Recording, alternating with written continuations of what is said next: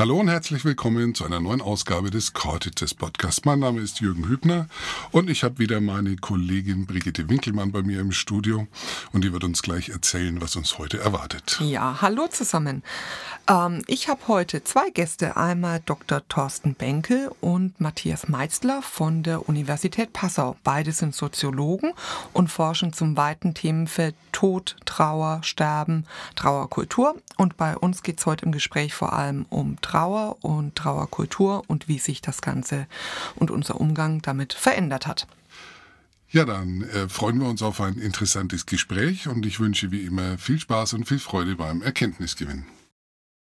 Ja, herzlich willkommen. Ähm, ich habe heute den Herrn Dr. Thorsten Benke und äh, Herrn Matthias Meitzler da. Sind beide Soziologen äh, an der Universität Passau und forschen zu dem weiten Themenkomplex äh, Tod, Trauer, Sterben. Ähm, Sie sind beide Herausgeber von verschiedenen Büchern, verschiedenen Forschungsprojekten und äh, betreiben das Projekt Friedhofsoziologie. Und heute wollen wir gemeinsam über den Bereich der Trauer und der Trauerkultur sprechen. Herzlich willkommen. Hallo. Genau. Hallo. Hallo. Ähm, mal ganz naiv gefragt, ähm, was ist Trauer? Ja, das ist, äh, kann man eigentlich nicht naiv fragen, denn äh, die Frage ist schon extrem kompliziert. Auf den ersten Blick wirkt es so, als ob Trauer etwas sei, was wir von Natur aus empfinden, wenn wir loslassen müssen, also einen Menschen verlieren durch den Tod oder durch eine Trennung oder vielleicht auch durch einen Umzug oder wenn wir auch ein Tier äh, verlieren, ein Haustier, oder wenn irgendetwas zu Ende geht, was einen melancholisch stimmt, dann sind Menschen traurig und dann kann man das vielleicht als Trauer verstehen. Aber wir erforschen als Soziologen die Trauer natürlich ein bisschen anders. Wir schauen hinter das Selbstverständliche und stellen fest, dass Trauer natürlich eine Emotion ist, die aufrichtig empfunden wird von Leuten, also da fließen Tränen äh, und das ist äh, vollkommen authentisch. Aber Trauer ist gleichzeitig antrainiert. Das heißt, äh, man lernt in der Kultur, in der man aufwächst, was traurig ist, was zu betrauern ist und was nicht. Und vor allem lernt man auch die Funktion der Trauer. Das ist ziemlich unbewusst, aber man lernt zum Beispiel, dass Trauer nicht unbedingt dem Zweck dient, so den eigenen Gefühlshaushalt zu regulieren, also so nach dem Motto, ja, wein dich mal aus, dann wird es besser, sondern Trauer hat eher die Funktion, dass Menschen einander zeigen, guck mal, wir sind noch hier, wir sind noch zusammen, wir leben noch, wir halten noch zusammen, wir sind solidarisch. Und indem wir Trauer zeigen, also uns zeigen, wie sehr wir jetzt einen Schmerz empfinden oder wie schlimm das alles, was passiert ist, für uns ist, zeigen wir uns, dass wir zueinander stehen. Wir sagen also, wenn einer von uns geht, also beispielsweise stirbt, dann werden die anderen auch traurig sein, weil sie die Gemeinschaft als etwas verstehen, was nicht verletzt werden soll, was sich nicht auflösen soll. Und wenn es doch passiert, ja, dann muss man irgendwas tun, um zu demonstrieren, wie schlimm das ist. Und dieser Mechanismus, der dann greift, äh, das ist Trauer. Okay, also Ordnungserhalt, kann man das so sagen? Ja, es ist sehr symbolisch. Es ist ein Ritual. Es ist häufig ja eine Zeremonie. Denken Sie an eine Bestattungsfeier oder so, mhm. ein Leichenschmaus. Ähm, man erhält ja die Ordnung nicht wirklich. Wenn ein Mensch stirbt, mhm. dann ist ja die Welt erstmal in Unordnung. Ne? Das ist ja äh, mhm. ganz schlimm und da sind ja alltägliche Dinge äh, nebensächlich. Aber diese ganzen Rituale, in denen wir unsere Trauer dann ausagieren. Das ist ja auch sowas wie Allerheiligen, Allerseelen, Volkstrauertag und so weiter. Diese mhm. Ritualformen, die uns erlauben zu trauern, helfen uns, wieder so ein bisschen auf die Spur zu kommen, also zu sehen, aha, es gibt die Trauer und es gibt noch etwas anderes, nämlich, äh, sagen wir mal, Alltäglichkeit. Und irgendwann, das dauert bei manchen Leuten nicht so lang, bei anderen dauert es sehr lange, kommt man von dieser Trauerwelt, wir sprechen da soziologisch von einer Subsinnwelt, kommt man mhm. aus dieser Trauerwelt zurück in die Alltäglichkeit. Also das heißt, man nimmt dann wieder mhm. seine Rollen an, seine beruflichen mhm. Rollen, seine familiären, partnerschaftlichen. Und dann geht es halt wieder weiter, bis der nächste Trauerfall einen dann wieder mehr oder weniger erschüttert. Das hängt auch immer von den Umständen ab. Wir leben in einer Kultur, in der beispielsweise der Tod von hochbetagten älteren Menschen anders betrauert wird als beispielsweise der Tod von Kindern. wenn man jemanden verloren hat und in dieser Trauer ist, ähm, dann hat man ja auch das Gefühl, dass, dass sich alles so, so falsch anfühlt. Also man, man ist nicht man, man lebt zwar noch in der normalen Welt, aber äh, es passt alles nicht mehr. Und ähm, dann kenne ich das, dass, dass manche Leute dann sagen, ja, es ist aber schon so viel Zeit vergangen und du musst doch wieder zurück, ne? Und das Leben geht ja weiter und so weiter. Ähm, aber dass, dass man sich dagegen halt auch, auch wehrt, weil man noch nicht so weit ist. Wie, wie ist das zu beurteilen? Kann man dazu was sagen? Ja, also es gibt schon gewisse Vorstellungen davon, äh, nicht nur um wen wir trauern und äh, wie intensiv wir trauern, sondern auch wie lange wir trauern. Also früher mhm. gab es ja eben diese Konvention beispielsweise des Trauerjahres mhm. oder dass man eben äh, Wochen und Monate nach dem Todesfall eben nicht auf irgendwelchen Feierlichkeiten war, dass man sich mhm. entsprechend gekleidet hat. Und äh, mittlerweile können wir schon beobachten, dass sich da einiges getan hat, dass äh, diese Trauerregeln nicht mehr so streng ausgelegt werden wie früher.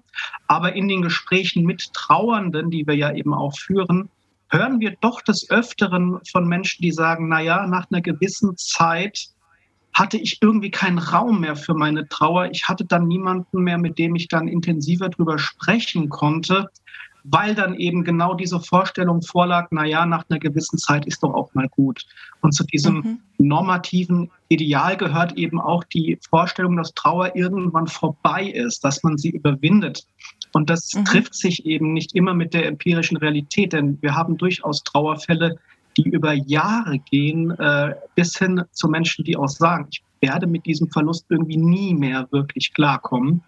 Und äh, das ist im Prinzip, wenn man so möchte, das, das Tragische daran, dass eben für viele Menschen dann so ein bisschen die, die Möglichkeit fehlt des Austausches, äh, mhm. weil sie eben das Gefühl haben, das Umfeld möchte jetzt, dass man wieder zurückkommt in die Normalität. Und das mhm. muss eben nicht immer zusammenpassen mit der tatsächlichen psychosozialen Situation, in der sich die trauernde Person tatsächlich befindet.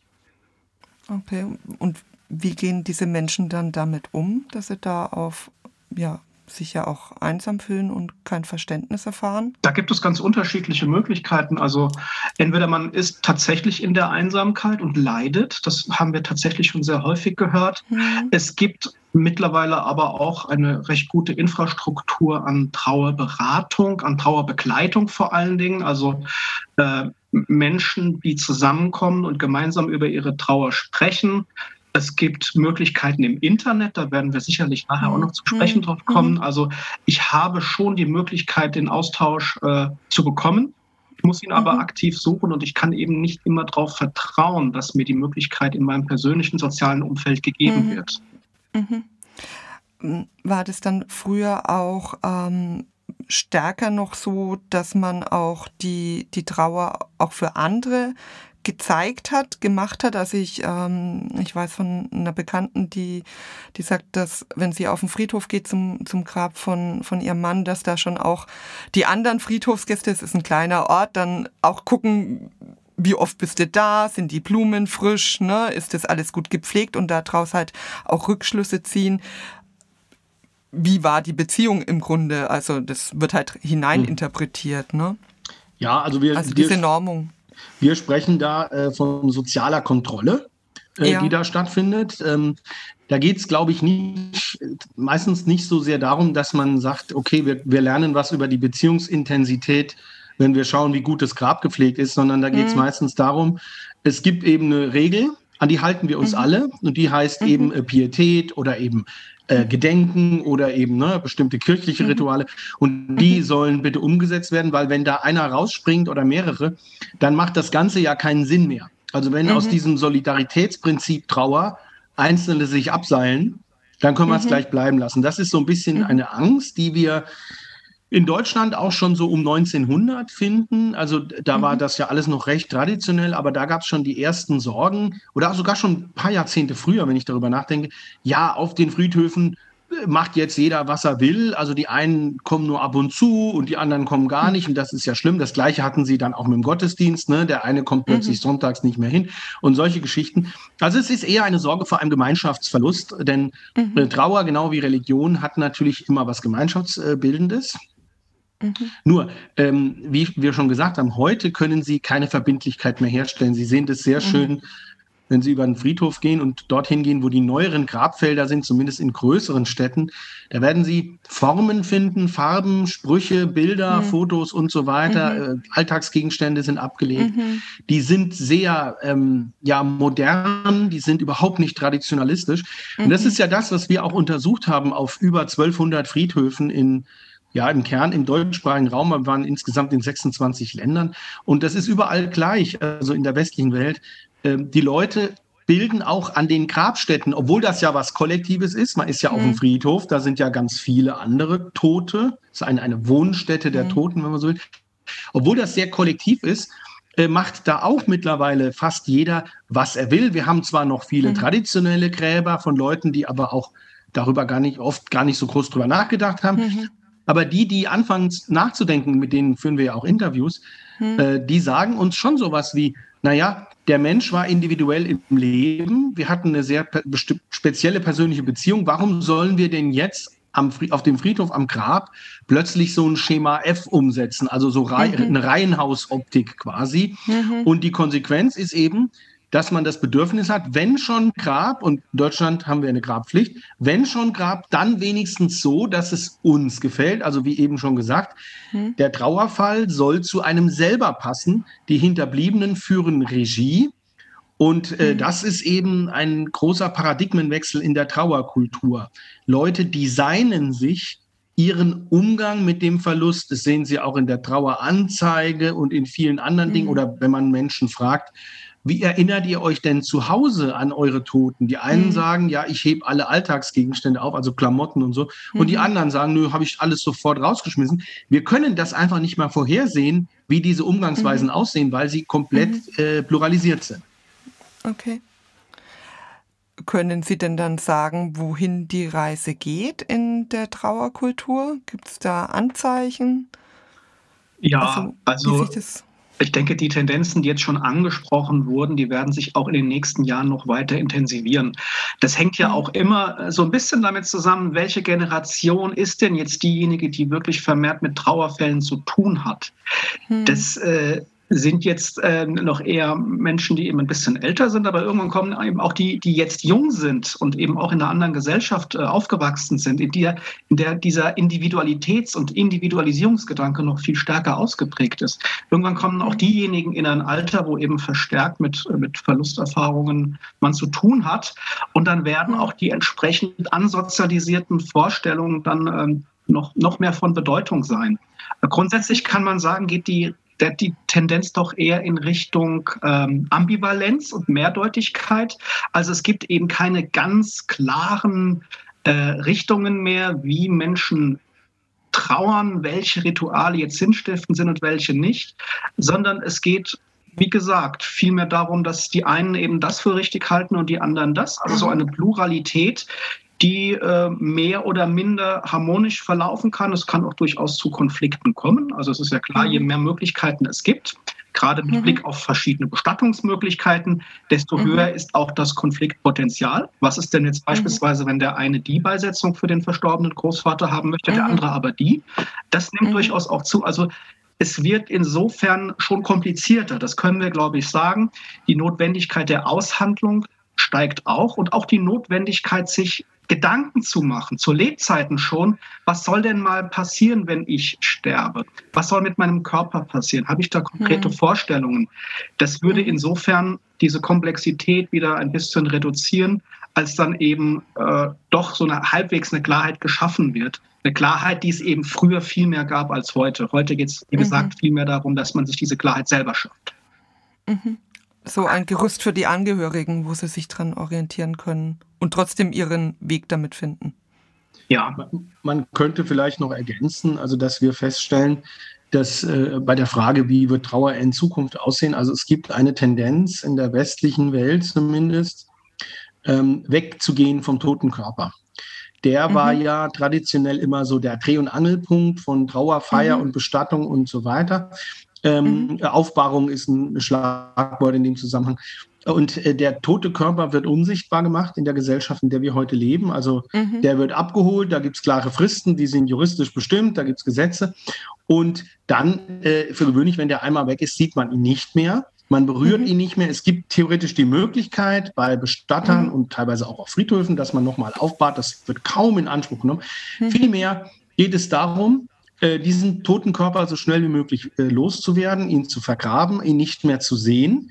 Und mhm. wir stellen fest, dass diese Tendenz der, äh, ja, des Abstands zum Körper zu einer Delokalisierung führt. Da sagen sich nämlich Menschen, naja, streng genommen brauche ich dann den Friedhof ja überhaupt nicht mehr, weil der Kern des mhm. Friedhofs ist ja, dass da die Leiche liegt.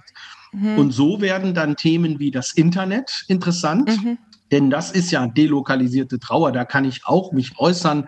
Ich kann Trauervideos bei YouTube hochladen. Ich kann virtuelle Grabsteine aufstellen und mhm. ich kann im Forum äh, sozusagen mich austauschen. Aber das alles geschieht natürlich in großer Entfernung zum toten Körper, der absolut keine Rolle mehr spielt, wenn man online ist. Und ich glaube, mhm. diese Tendenz wird gegenwärtig noch verfolgt. Man könnte das auch mit der Kremationsrate noch in Verbindung bringen. Mhm. Ne? Also, dass immer mehr Leute sowieso kremiert werden. Da sagt man immer, das heißt mhm. verbrannt. Naja, das ist nicht wirklich ein Verbrennungsprozess, ein Oxidationsprozess. Aber jedenfalls, da ist ja auch ein Weggang vom Körper, weil der Körper an sich nicht mehr erhalten bleibt. Und auch das haben wir untersucht. Menschen machen ja mittlerweile sogar kreative Dinge mit der Asche. Sie verwandeln mhm. sie in einen Diamanten. Das kann man machen bei bestimmten mhm. Dienstleistern in verschiedenen Ländern. Also auch hier der Versuch, den toten Körper rauszudenken aus dem Trauerprozess. Mhm.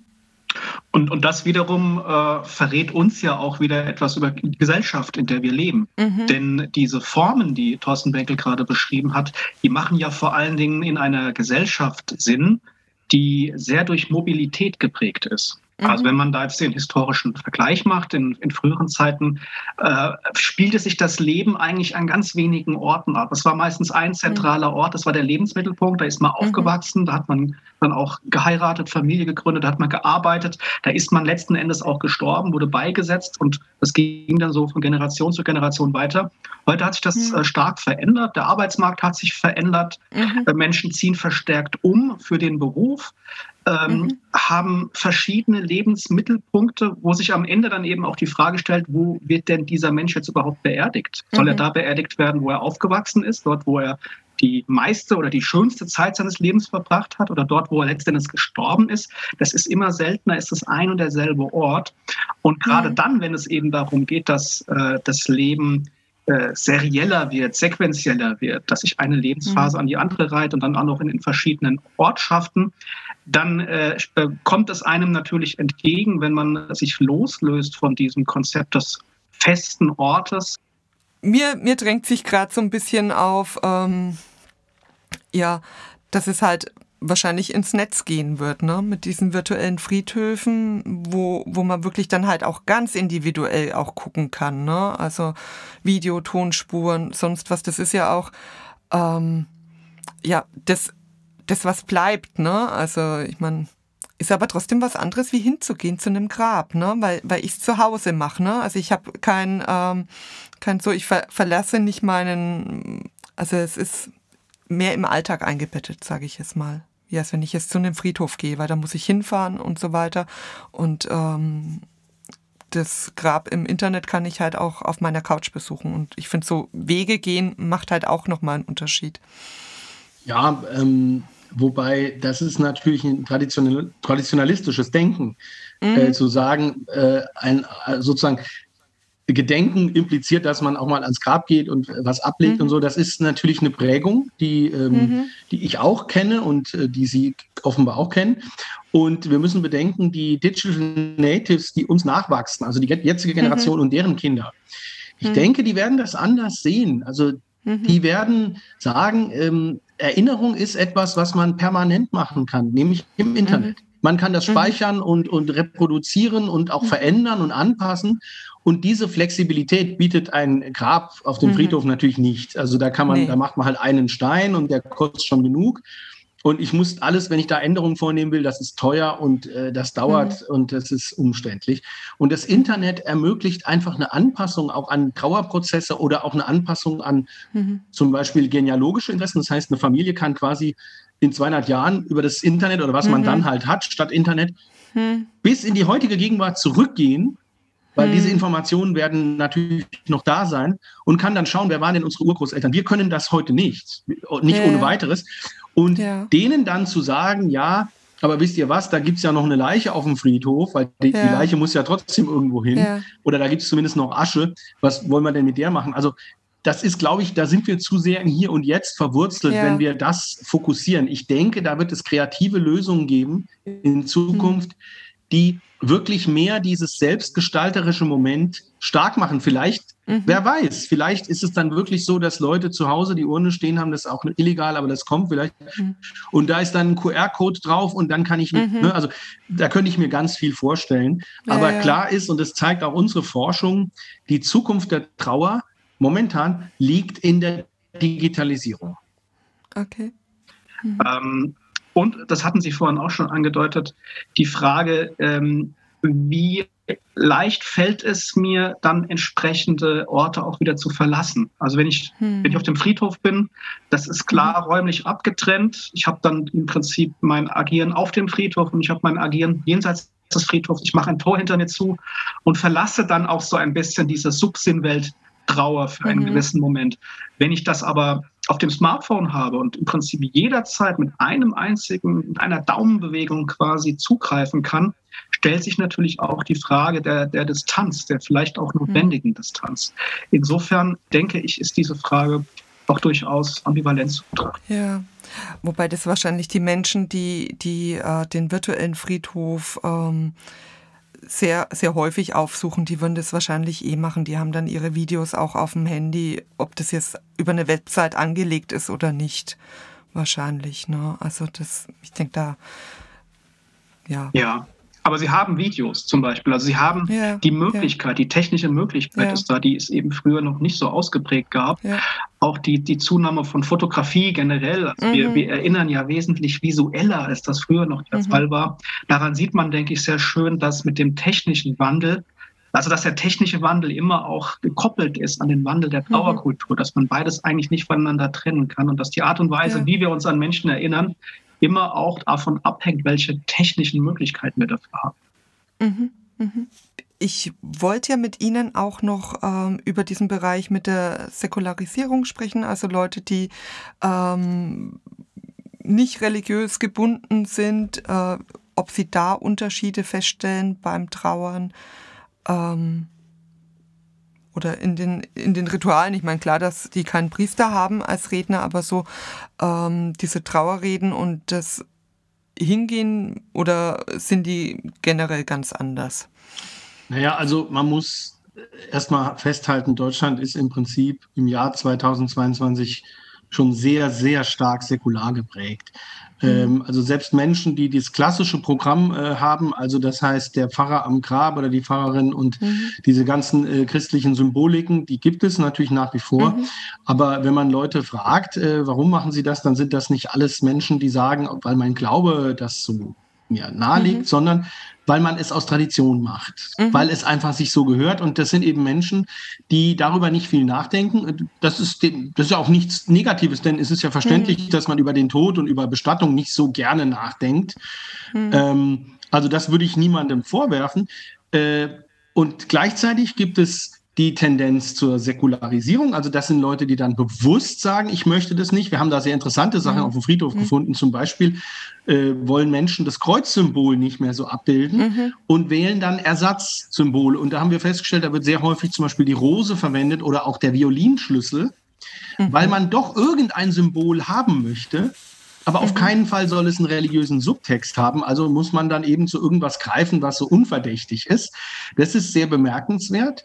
Ähm, grundsätzlich würde ich sagen, die Unterschiede sind nicht so deutlich. Man kann auch gläubig sein und individualisiert sein. Also wir haben mhm. ganz interessanten so, so Amalgamformen. Also jemand baut aus, aus, aus den Teilen eines PKWs ein, mhm. ein Grab und dann gibt es dann auch ein Kreuz aber eben, das ist aus diesen Pkw-Teilen. Also das ist nicht mhm. klassisch, ne? Das ist nicht, mhm. äh, das ist nicht so, wie es im Lehrbuch steht, sage ich jetzt mal. Mhm.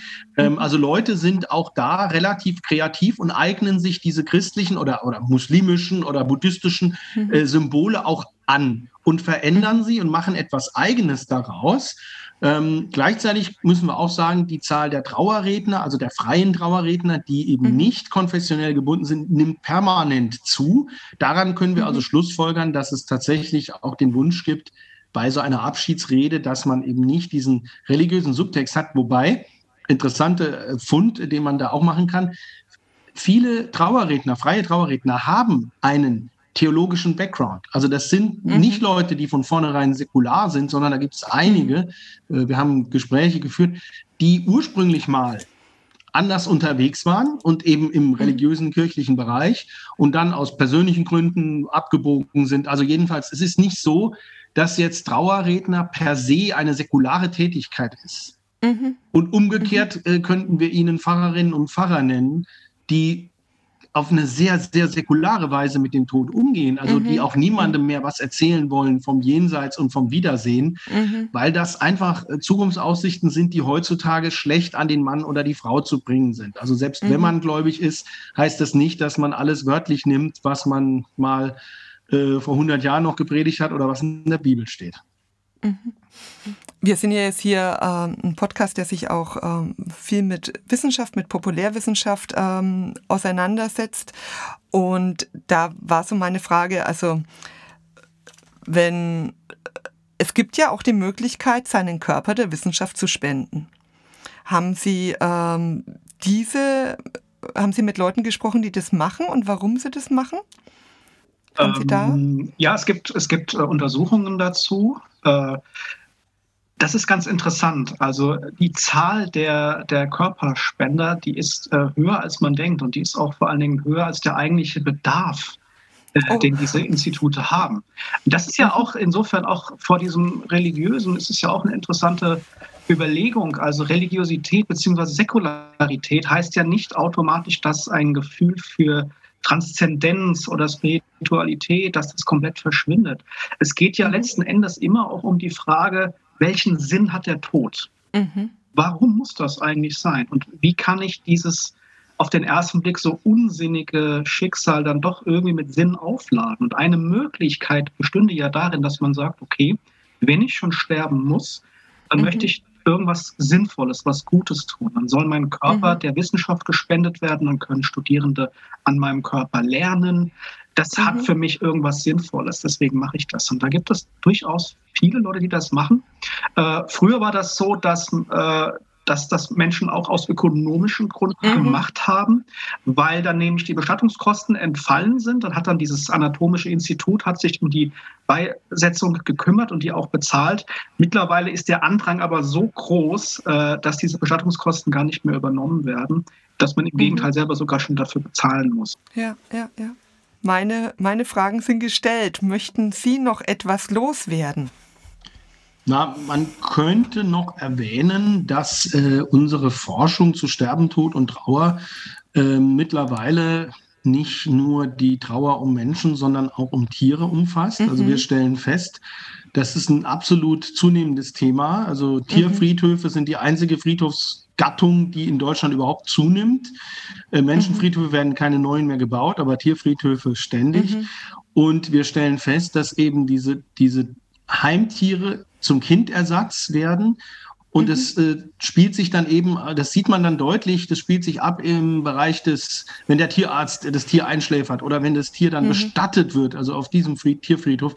Äh, wir stellen fest, dass die emotionalen Ausbrüche, die damit verbunden sind, teilweise heftiger sind, als wenn ein Mensch stirbt. Also die, die emotionalsten, ergreifendsten mhm. Sprüche finden Sie auf einem Tierfriedhof. Äh, mhm. Und das sagt sehr viel über unsere individualisierte Gesellschaft, wenn das Tier hm. sozusagen das Wesen ist, dem man sich emotional am stärksten öffnet, weil es immer mhm. treu ist und einen nicht hintergeht. Ähm, also ich finde, wir generell, das ist eine Erkenntnis unserer Forschung, auf dem Friedhof oder überhaupt da, wo die Gesellschaft dem Tod begegnet, erfährt man sehr viel über das Leben. Und mhm. das ist der Grund, warum wir es machen. Wir sind nämlich nicht besonders todesaffin. Wir sind einfach interessiert daran, wie Menschen mhm. ihr Zusammenleben regeln. Und wir haben einfach gemerkt, das geht sehr gut, wenn man sich den Tod anschaut. Mhm. mhm. Das glaube ich. Ja, es waren auch ähm, spannende Einsichten. Vielen Dank Ihnen beiden. Sehr gerne. Dankeschön.